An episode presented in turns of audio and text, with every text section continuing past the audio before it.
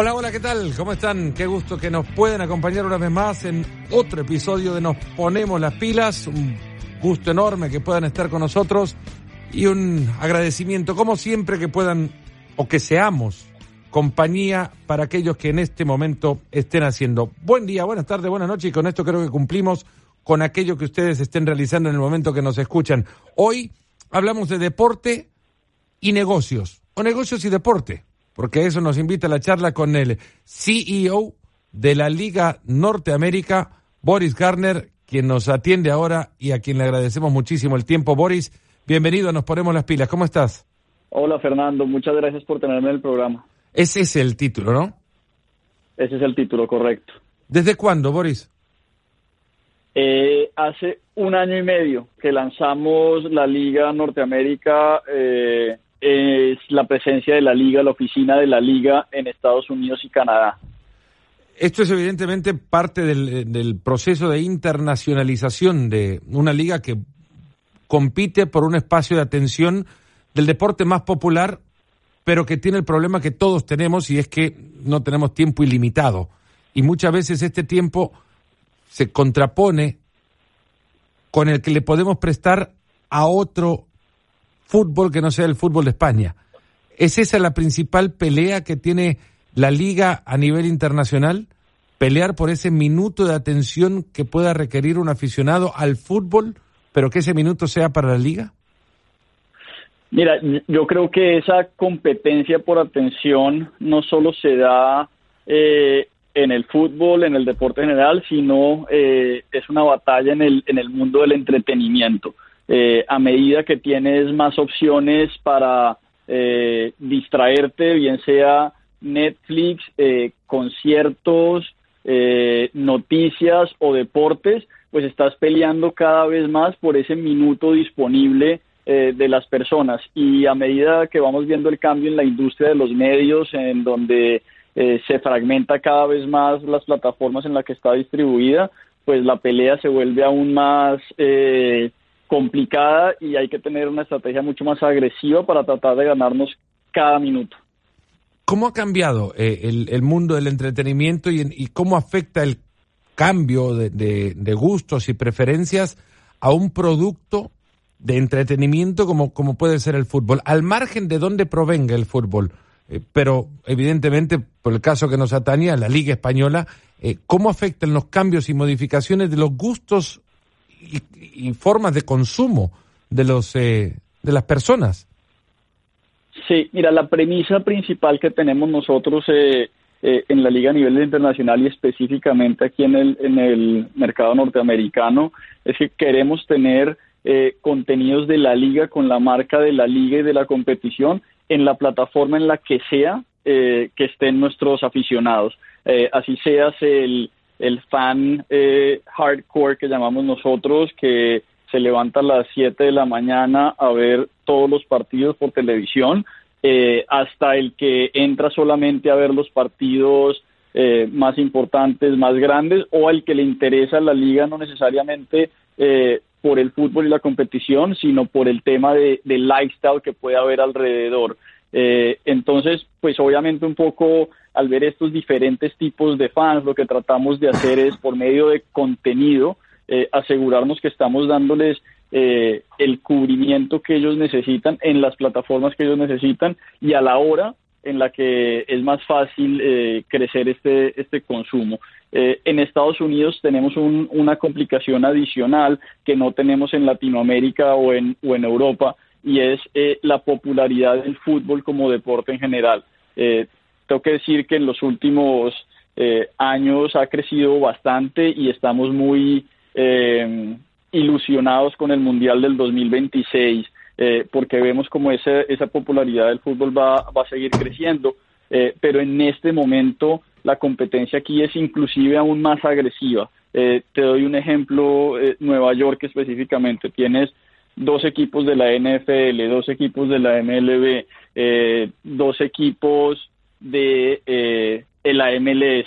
Eh, bueno, y después tenemos nosotros nuestro producto. Entonces, ¿cómo en esa eh, competencia que tienes en Estados Unidos, en el mercado deportivo más grande del mundo, cómo cortamos por todo ese ruido y logramos posicionar la liga española dentro de los deportes locales y las ligas internacionales, es el trabajo que estamos tratando de hacer.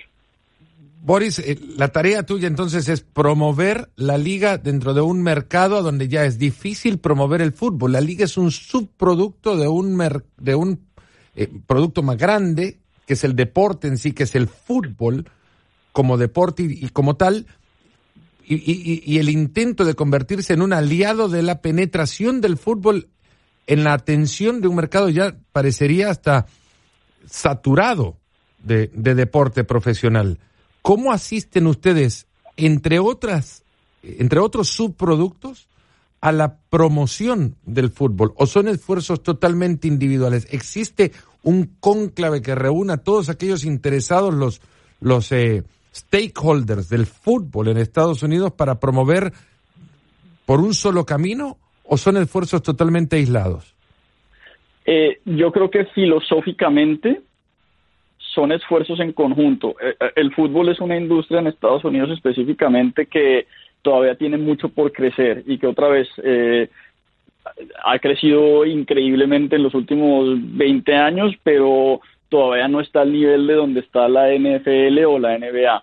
entonces, mi punto de vista y lo que yo comento mucho con, con las otras ligas europeas que tienen presencia en Estados Unidos, los clubes e inclusive las ligas domésticas, es que entre todos debemos estar haciendo todo lo que podamos por hacer crecer esa industria, eh, sin importar si lo estoy haciendo yo, si lo está haciendo eh, la MLS, la Liga MX, el que sea, si todos estamos eh, alineados y esforzándonos en crecer la industria del fútbol acá, eso nos va a crecer el pie, como decimos acá, a todos. Entonces yo no necesariamente veo como competencia la MLS, la Liga MX, la Bundesliga, la Premier, al final, eh, si todos estamos impulsando, haciendo las cosas bien hechas, eh, nos debería beneficiar a todos. Personalmente, para la liga, yo lo que quiero asegurarme es que eh, no estoy acá simplemente por poner un, un press release como hacen muchas de las otras ligas internacionales o inclusive los clubes que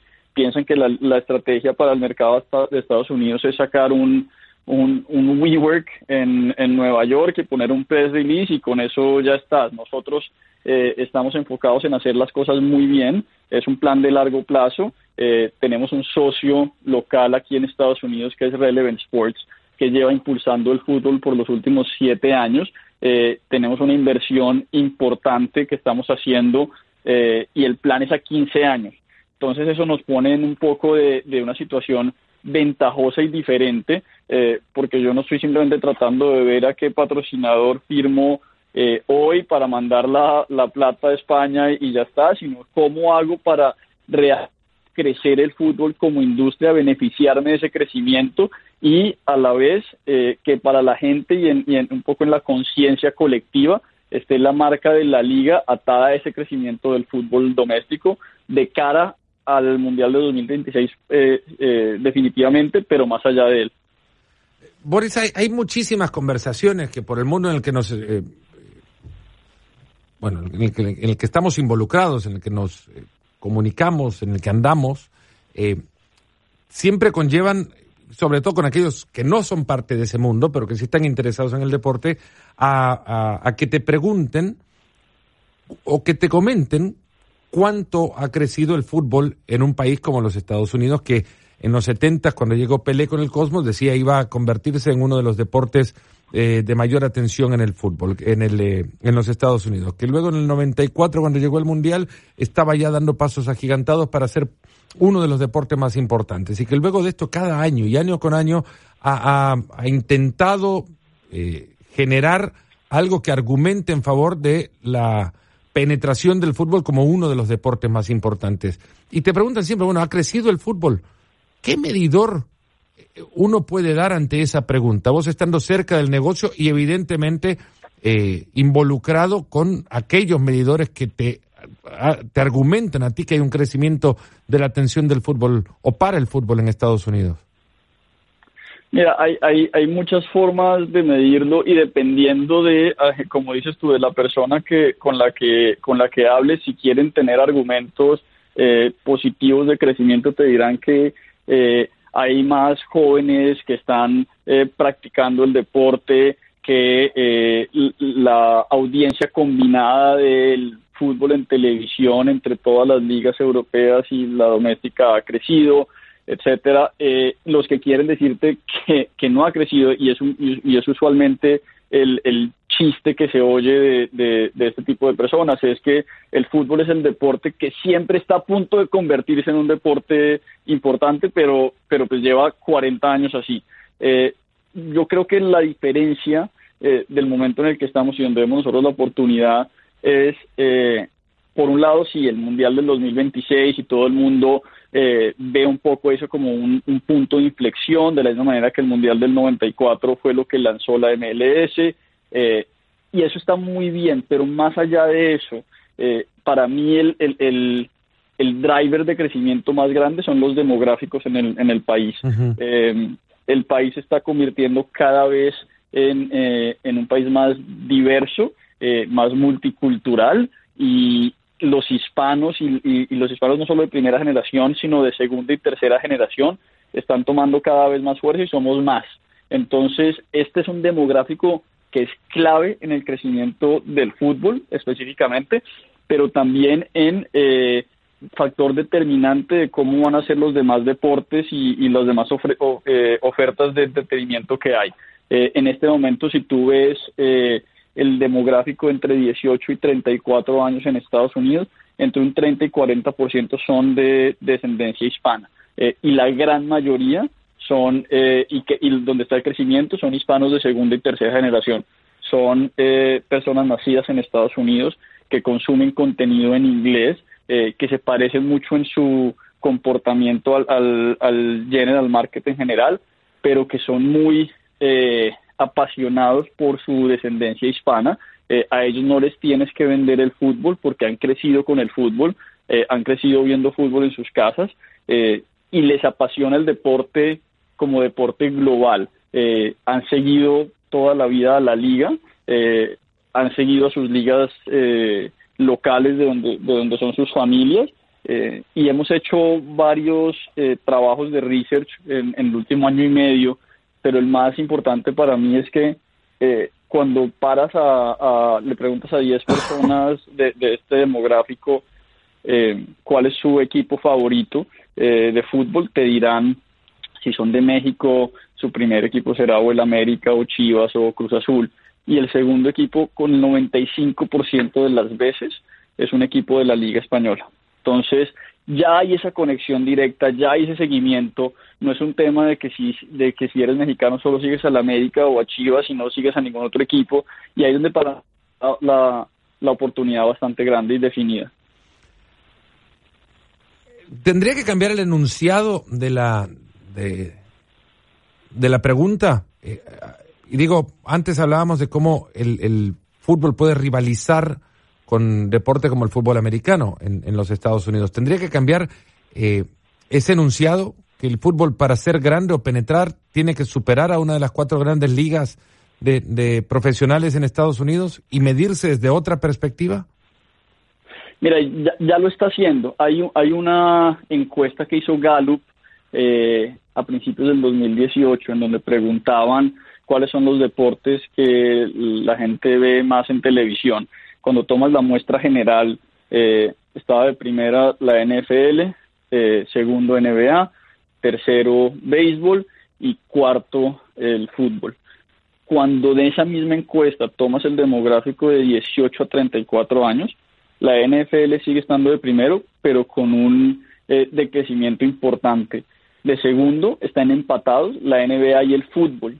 y de cuarto estaba el, béisbol. Entonces yo, yo creo que de cierta manera si, si ves dónde está el crecimiento con las audiencias más jóvenes, eh, el fútbol ya ha superado el béisbol eh, y está compitiendo con la NBA, que pues es un producto yo creo que de los más exitosos que tenemos aquí en este país, no solo eh, como deporte, pero en la forma en la que eh, hacen los contenidos, distribuyen los contenidos. Entonces yo creo que ahí es donde realmente vas a ver la, oportunidad. Y específicamente a, tu pregunta, yo sí creo que hay que empezar a medirse diferente.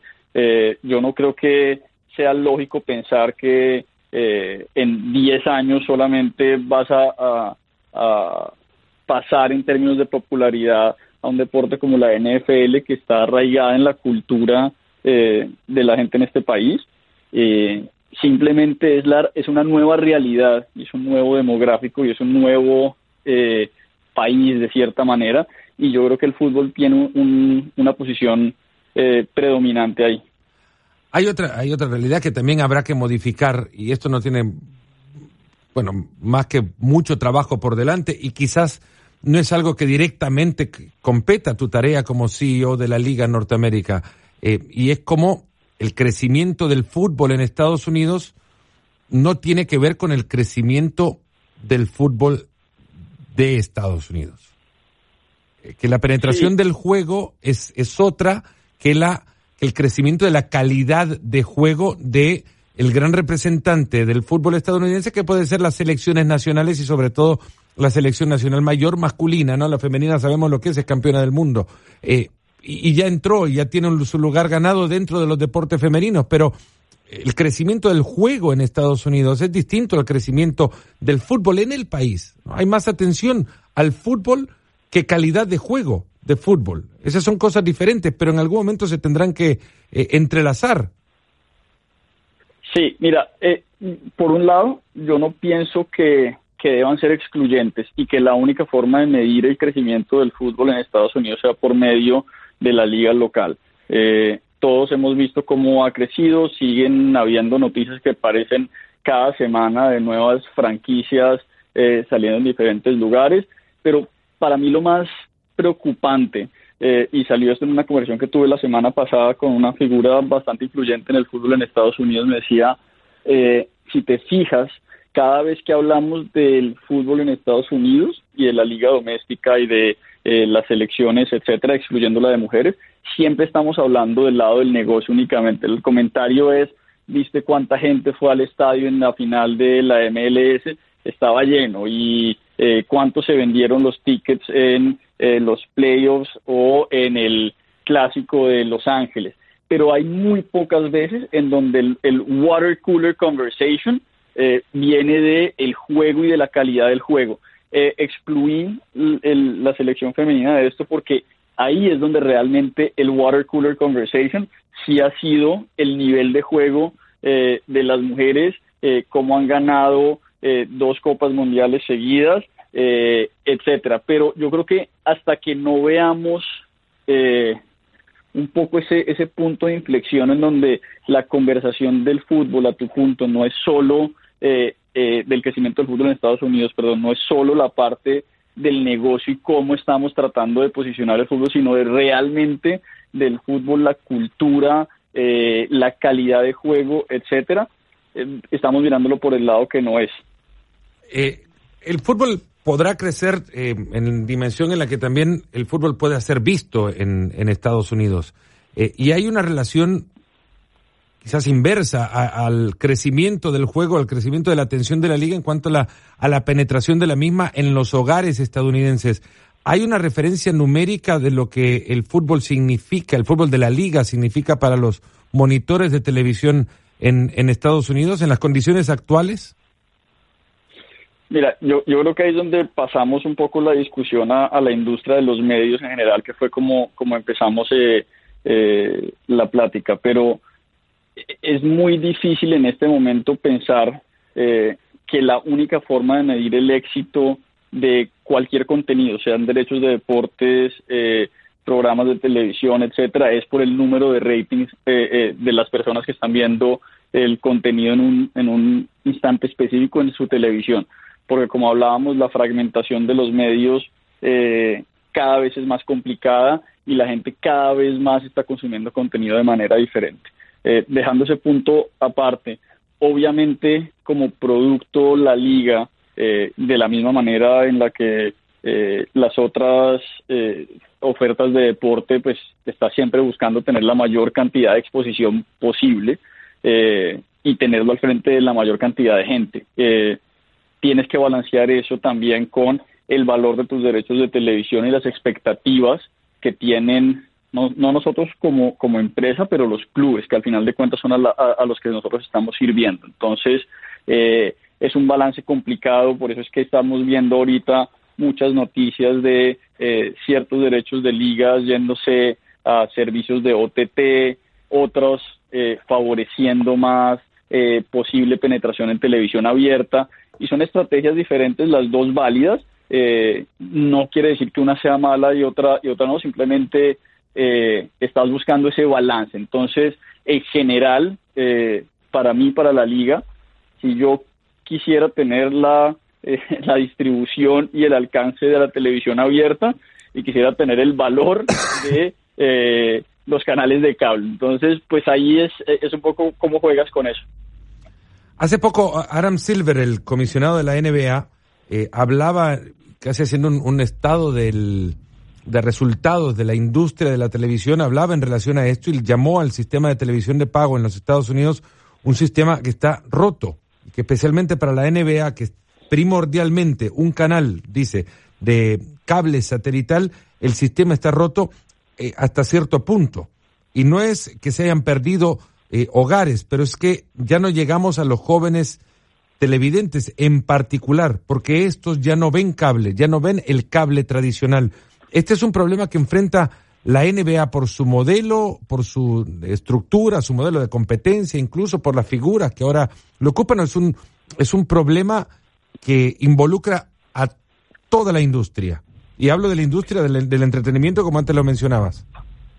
Es un problema de absolutamente todos y, ahí la diferencia es eh, la audiencia a la que le quieres llegar o a la que en este momento le estás llegando. Si tu producto está eh, hecho principalmente enfocado en eh, personas de 55 años eh, y estoy haciendo como, un ejemplo, eh, de cierta eh, raza, de pronto la televisión es el la mejor forma de, entregar este contenido porque te va a garantizar que le estás llegando a la mayor cantidad de gente posible de ese demográfico específico.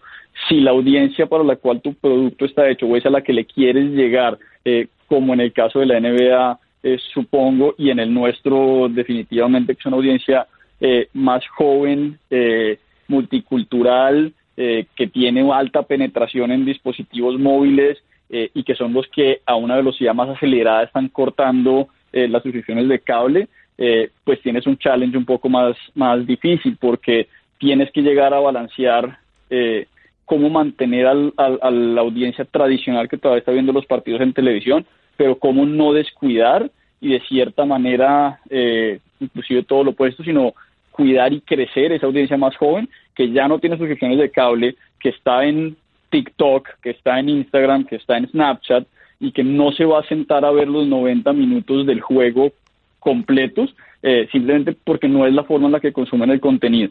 Eh, la NBA ha sido una compañía increíblemente innovadora en tratar de testear eh, cómo no solo le llega a esa audiencia más joven, sino cómo la monetiza.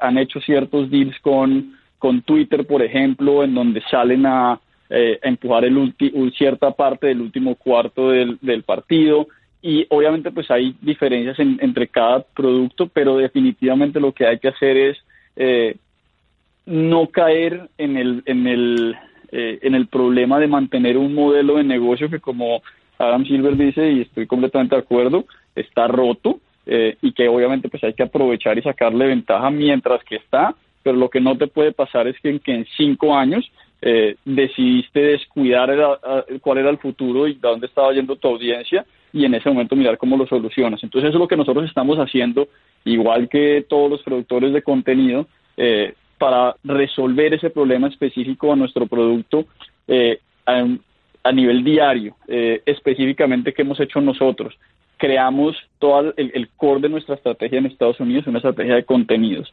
Eh, estamos creando contenido original eh, a diario. Tenemos nueve shows digitales eh, a la semana, cinco en español, cuatro en inglés, que están hechos específicamente para la audiencia de la liga en Estados Unidos. Entonces, sí hay cierta esa conexión local y que está distribuida en las plataformas en las que ellos están consumiendo el contenido. Al final de cuentas, el, el producto estrella, que es el partido, los 90 minutos, sigue estando en, eh, en televisión tradicional y lo que nosotros hacemos con esos otros contenidos no solo es crecer el awareness de la liga, sino tratar de verlo como el como el embudo en donde salimos a capturar la mayor cantidad de gente posible que puede estar interesados en la liga, que se enganchen con nuestros contenidos de, digitales eh, y eventualmente llevarlos a ver el partido.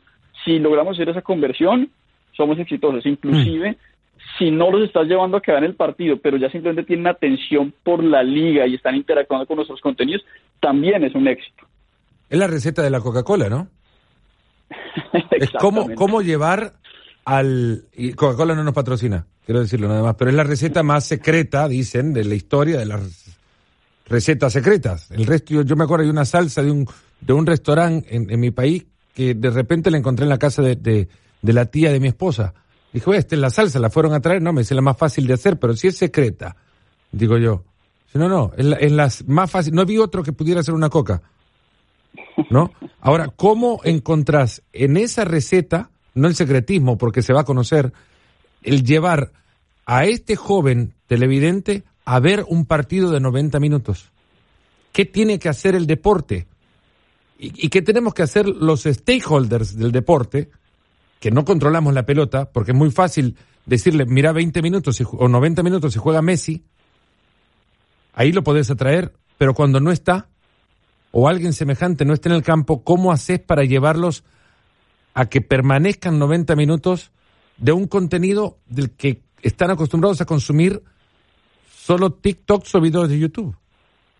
Mira, yo, creo que la clave está en, en entender eh, las diferencias que hay entre la audiencia que está interactuando con tu contenido. O sea, no es lo mismo, como te decía primero, el joven que ya de entrada es seguidor de pongamos un ejemplo, y, Messi es el más fácil, entonces no lo voy a usar, pero ponle que es un joven mexicano de 16 años eh, y ya tiene una afinidad con el fútbol por su cultura, eh, pero específicamente va a entrar a ver un partido del Sevilla porque está el Chicharito y el Chicharito es el ídolo. Entonces, si tú entiendes efectivamente a ese nivel individual qué es lo que hace que una posible televidente de tu partido entre a verlo, hay que empezar a hacer un, targeting a un nivel detallado eh, increíble. Entonces, nosotros lo que hemos hecho es un poco jugar con esa pasión nacionalista que hay por, eh, por ciertos equipos dependiendo de los jugadores que tienen. Y, el ejemplo del, mexicano que lo voy a poner acá en este momento, somos nosotros bastante afortunados de contar en el Betis con Guardado y Laines, eh, en Sevilla con Chicharito, en el Atlético de Madrid con Héctor Herrera, eh, tienes también a Néstor Araujo, entonces sabemos que hay esa, ese interés eh, del mexicano por conectar con los jugadores mexicanos que sigue porque es un punto de, de, pasión.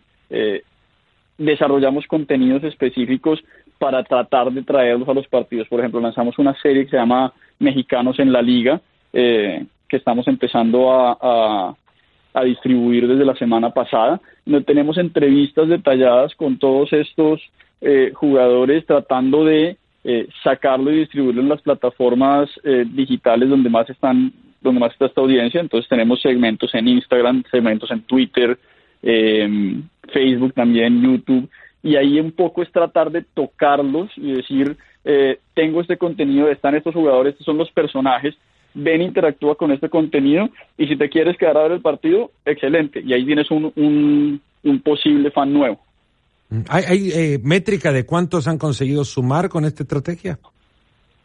Sí, no, no, en, no, no en la conversión a cuánta gente termina viendo el partido nuevo, pero te puedo dar yo eh, las métricas de, del lado digital. Cuando antes de lanzar, o sea, cuando termina la temporada eh, 17-18 el contenido la estrategia de contenido para Estados Unidos como, eh, como territorio individual no existía. Todo se manejaba desde Madrid eh, simplemente con una estrategia en español o en inglés y ya estaba. Cuando nosotros llegamos montamos un estudio de contenido basado en México, eh, tomamos control de las cuentas a nivel local y empezamos a producir este contenido que está con, con el poco con la receta, como dices tú, cultural, no solo en cómo lo, en el idioma en el que lo consumen, cómo les hablas y las plataformas en los que en lo que lo distribuyes. Eh, hemos visto un crecimiento de engagement muy importante en las cuentas, específicamente en Estados Unidos, pero sobre todo, eh, y más allá de las métricas que te den las diferentes plataformas que necesitas un PhD para entender, eh, es simplemente cómo la gente está ah, interactuando con nuestros contenidos, los comentarios que dejan, eh, lo que preguntan. Entonces, es un poco parte arte, parte ciencia, pero definitivamente el poder entender la audiencia a ese nivel individual, como te mencionaba, hace que puedas tener una relación directa con, con ellos. Boris, un tema eh, bastante espinoso seguramente para ustedes por la atención que les ha prestado y la atención que ha derivado hacia la liga en los Estados Unidos, sobre todo, es el famoso partido de la liga en Estados Unidos. Se intentó ya en eh, enero del 2019 para traer un Girona Barcelona a Miami.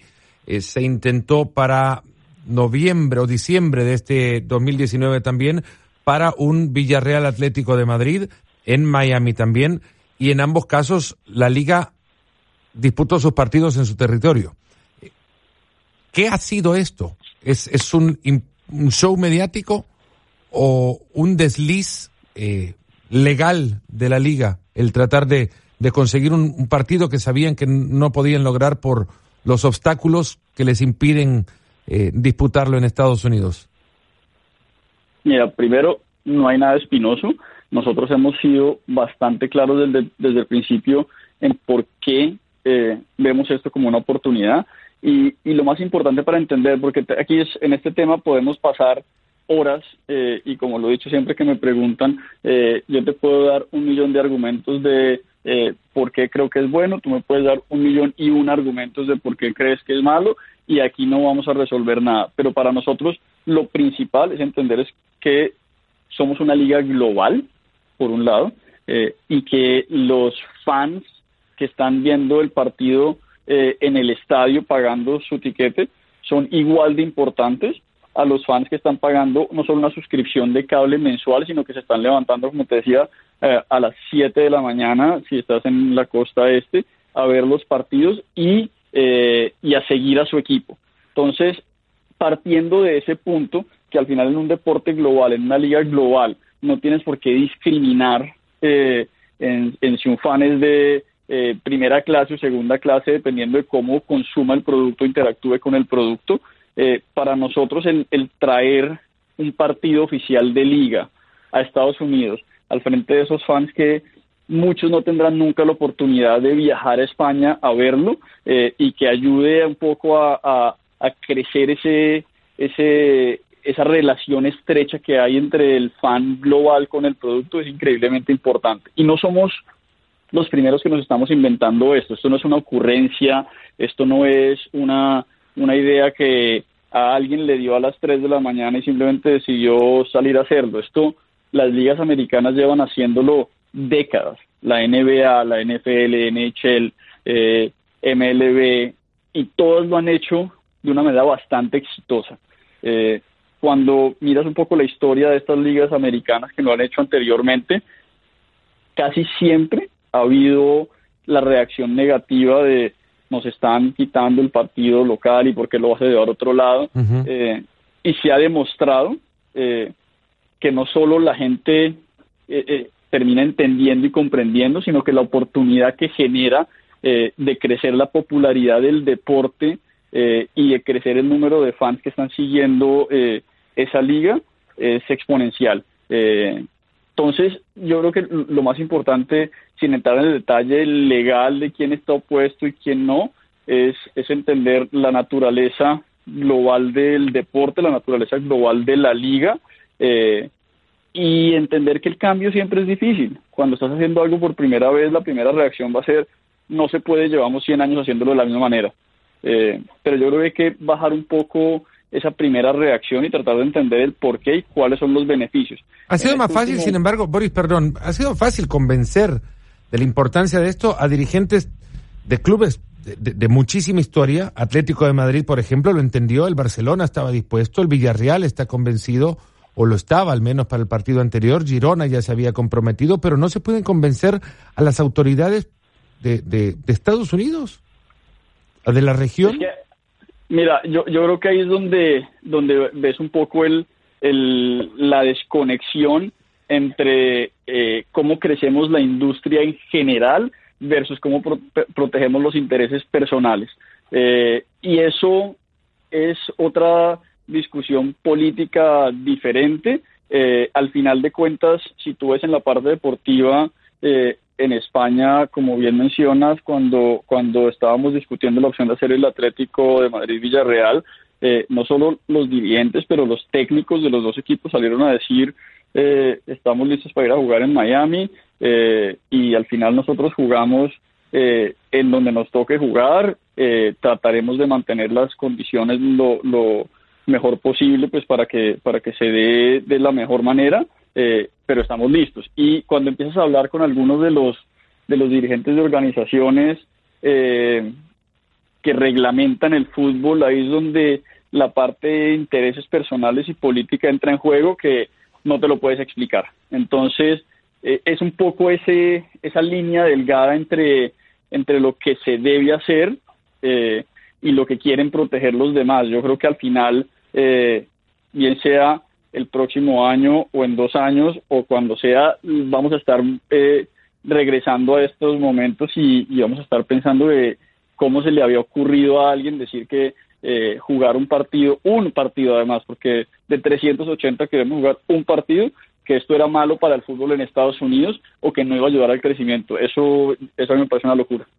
¿Hay eh, alguna luz que dentro de todas estas negociaciones que te haya hecho creer que se podía jugar o que se iba a jugar, que esta vez era eh, sí un intento positivo o que daría frutos? Mira, los dos intentos los hemos hecho pensando en que se puede. Eh, y la diferencia entre este segundo intento y el primero es que ya sabíamos un poco cuál era la posición eh, de las personas que no lo querían y cuáles eran los argumentos. Entonces entramos al proceso sabiendo un poco más. Yo no los veo como, eh, como intentos fallidos desde el punto de vista de, de aprender y entender eh, y yo creo que nos vamos acercando cada vez más. tenemos en este momento, como, como sabes, eh, dos acciones legales interpuestas, una en, una en España, una en Estados Unidos, eh, que esperamos se resuelvan pronto y, podamos ya pasar de, de un poco el, el, show y la política a, la acción. ¿Cuál será el siguiente intento o cuándo? Mira, algo que, que hemos sido claros desde la Liga del presidente Tebas lo, lo ha dicho bastante, es que nosotros no vamos a hacer esto sin el consentimiento de, los clubes. Eh, entonces, lo primero y lo más importante es que los clubes que, vayan a querer jugarlo lo quieran jugar eh, y que expresen su opinión. Ha habido bastantes que, que lo han hecho eh, y teniendo eso claro, ya nos moveremos con los siguientes con los siguientes pasos. En este momento, pues estamos en la mitad de la temporada, hay que acabar esa temporada y hay que empezar a ver la siguiente. Boris Garner, la verdad que hemos eh, disfrutado muchísimo y aprendido bastante, además de lo que significa el impulsar una liga tan importante de un negocio tan grande como es el fútbol en un mercado, si no el más importante, el más grande eh, que puede tener el juego hoy, eh, hoy en día. Muchísimas gracias de verdad por, por el tiempo que nos has dado. Fernando, a ti muchísimas gracias. Un abrazo. Hemos aprendido del negocio del fútbol y de lo que significa la liga en los Estados Unidos y su intento de crecimiento de voz de su CEO, del CEO de la Liga Norteamérica, Boris Garner, en otro episodio más de Nos Ponemos las Pilas. Muchísimas gracias por haber llegado hasta acá. Será hasta el próximo. Un fuerte abrazo.